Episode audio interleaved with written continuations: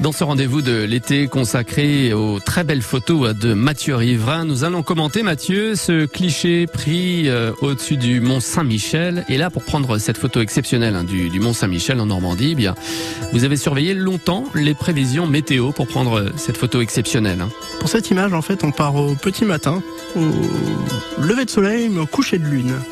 Euh, sont des instants qui se présentent euh, peu de fois dans l'année en fait, puisque il faut savoir que la Lune et le Soleil euh, ne se lèvent jamais au même endroit et ne se couchent jamais au même endroit au fur et à mesure que l'année défile en fait. Et du coup, il y a certains alignements, notamment la, pleine Lune dans le Mont Saint-Michel depuis certaines parties de, la Terre, qui ne peuvent se réaliser qu'une fois dans l'année en fait, le jour de la pleine Lune.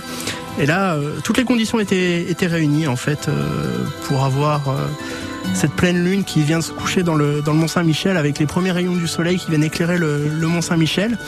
Euh, on n'imagine pas à quelle vitesse, encore une fois, la lune euh, se déplace, euh, se déplace, et en fait, il faut en permanence réaxer son, son trépied pour réaliser cette image. Et en fait, l'idée que j'avais j'avais en tête, c'était de d'avoir la lune qui vienne dans l'archange du Mont Saint-Michel.